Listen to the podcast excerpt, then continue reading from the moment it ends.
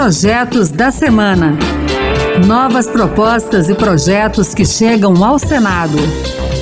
Olá, está no ar o Projetos da Semana. Eu sou Raquel Teixeira e a partir de agora você vai conhecer as principais propostas apresentadas no Senado Federal nesses últimos dias. No programa de hoje vamos falar sobre o projeto que otimiza os recursos destinados à educação, a sugestão que institui o piso salarial dos profissionais de psicologia a proposta que prevê novas situações em que as mulheres poderão exercer o direito de estarem acompanhadas em procedimentos médicos e muito mais. Então fique com a gente. E a gente começa o programa desta semana tratando de uma proposta que pode beneficiar a educação pública no país. Isso porque um projeto de lei complementar do senador Laércio Oliveira, do PP de Sergipe, pode otimizar o uso de dinheiro no setor por meio da destinação de recursos parados em programas inativos coordenados pelo Ministério da Educação para outras finalidades da área, como a reforma e a conclusão de escolas e creches. Laércio explicou que, segundo o painel de investimentos em educação básica, prefeituras e governos estaduais possuíam em abril de 2022 mais de 300 milhões de reais em saldo referentes a programas inativos. Esse dinheiro deveria ter sido investido pelos gestores em ações e programas da educação básica a superior, como na compra de novos equipamentos, na execução de reparos ou no transporte e na alimentação dos estudantes. Laércio Oliveira entende que é preciso ampliar a oferta e melhorar a infraestrutura das escolas e creches em todo o Brasil. E para financiar essas medidas, ele defende a possibilidade de remanejar as chamadas verbas empossadas, sem a criação de novas despesas. Segundo o senador, trata-se de um volume significativo, ainda mais no momento em que os governos têm demonstrado baixíssima capacidade de investimento. Me parece uma iniciativa lógica, procedente e didática. Afinal, assegurar o direito à educação e permitir que recursos destinados à área sejam efetivamente empregados é um dos deveres do Estado, uma prerrogativa prevista na nossa Constituição Cidadã. Ora, arrecada-se dinheiro do contribuinte com a promessa de transformá-lo em obras e ações que melhorem a vida dos próprios cidadãos. Por alterar uma lei complementar, antes de seguir para a Câmara dos Deputados, a proposta vai precisar do voto favorável de 41 dos 81 senadores. E a Comissão de Direitos Humanos e Legislação Participativa vai começar a análise de uma sugestão parlamentar originária de uma ideia legislativa do internauta Matias Viana de Souza, morador de Indiara, no estado de Goiás. Pelo portal E-Cidadania, o Matias propôs a fixação de um piso salarial para os psicólogos, no valor de R$ 4.900. O que motivou o internauta a apresentar a sua ideia foi a necessidade de valorizar os profissionais que cuidam da saúde mental das pessoas. A ideia dele superou o mínimo de 20 mil apoiamentos exigidos para que fosse encaminhada para análise dos senadores que compõem a CDH. Caso seja aprovada na comissão, a sugestão será transformada em projeto e seguirá a tramitação pelo Senado, podendo virar lei. Quem dá mais detalhes para a gente é o Alisson Bruno, coordenador do programa E-Cidadania. E as ideias que recebem poucos apoios também podem ser adotadas por senadores que se inspiram nas ideias para apresentar novas proposições. Nós já tivemos 39 ideias que foram transformadas em proposições, 28 ideias foram transformadas pela Comissão de Direitos Humanos, ou seja, foram ideias que chegaram a 20 mil apoios, foram debatidas na comissão e transformadas em projetos. E 11 ideias foram adotadas por senadores diretamente, ideias que receberam poucos apoios. Uma preocupação cada vez mais comum nos dias de hoje é buscar formas de melhorar os indicadores econômicos e sociais e, ao mesmo tempo, preservar o meio ambiente.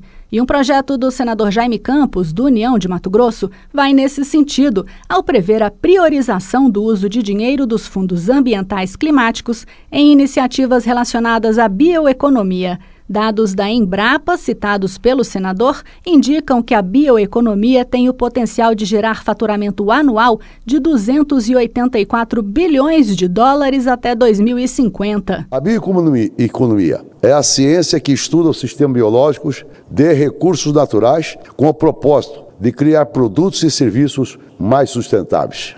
Trata-se de conceito moderno e avançado que está diretamente ligado ao desenvolvimento e uso de produtos e processos na área da biotecnologia, da saúde humana e da produtividade agrícola e pecuária. A bioeconomia está sempre presente na produção dos fármacos, vacinas, enzimas, indústrias, novas variedades vegetais e animais biocombustíveis, cosméticos, alimentos e fibras. E um projeto de resolução do senador veneziano Vital do Rego, do MDB da Paraíba, prevê a criação da Instituição Ambiental Independente do Senado Federal. O órgão será integrado por três pessoas com notório saber na área ambiental, com mandato de quatro anos, sem direito à recondução. Uma delas será indicada pelo presidente do Senado e as outras duas pelas comissões de Meio Ambiente e de Assuntos Sociais. Pelo projeto, caberá à instituição ambiental independente elaborar cenários ambientais e climáticos atuais e futuros, avaliar o cumprimento de metas ambientais e climáticas definidas nacional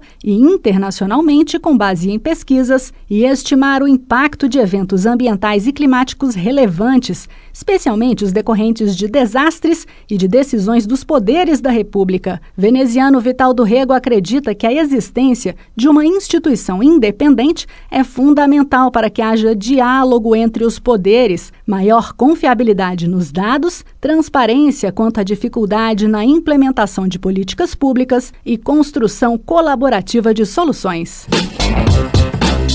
Recentemente, o Supremo Tribunal Federal julgou constitucional um artigo do Código de Processo Civil que autoriza o juiz a adotar medidas coercitivas para garantir o cumprimento de ordem judicial. Nesse sentido, a Carteira Nacional de Habilitação e o passaporte poderão ser suspensos e apreendidos em processos para garantir, por exemplo, o pagamento de dívida amparada por decisão judicial ou baseada em título extrajudicial, como um cheque. De acordo com o STF, outra medida que os juízes poderão adotar para forçar o cumprimento da ordem judicial é proibir o devedor de prestar concurso público, por acreditar que essa decisão é contrária aos direitos direitos fundamentais do cidadão, o senador Cleitinho, do Republicanos de Minas Gerais, apresentou um projeto para impedir que esse entendimento do Supremo Tribunal Federal prevaleça. O senador Plínio Valério, do PSDB do Amazonas, também registrou sua crítica à decisão do STF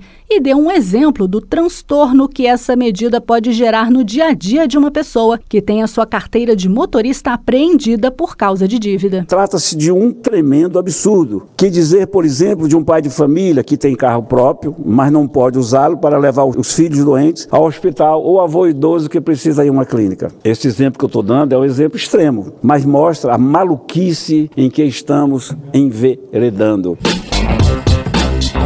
No mês em que se comemora o Dia Internacional das Mulheres, o Senado continua a receber projetos da chamada Pauta Feminina. Um deles, aprovado em março pela Câmara dos Deputados, garante à mulher o direito de indicar acompanhante em tipos de atendimento médico que a lei atual não prevê. Pelo texto, além das situações de trabalho de parto, parto e pós-parto, já asseguradas legalmente, as mulheres poderão escolher livremente o acompanhante em consultas e exames que utilizem medicamentos sedativos e nos casos de inconsciência, de confusão mental ou de desorientação da paciente, excetuados os atendimentos realizados em centros cirúrgicos e de terapia intensiva, que possuem restrições de segurança. O projeto ainda estende esse direito nos atendimentos da rede privada de saúde. Pela regra atual, essa garantia estava prevista apenas na rede pública e nos hospitais conveniados do Sistema Único de Saúde.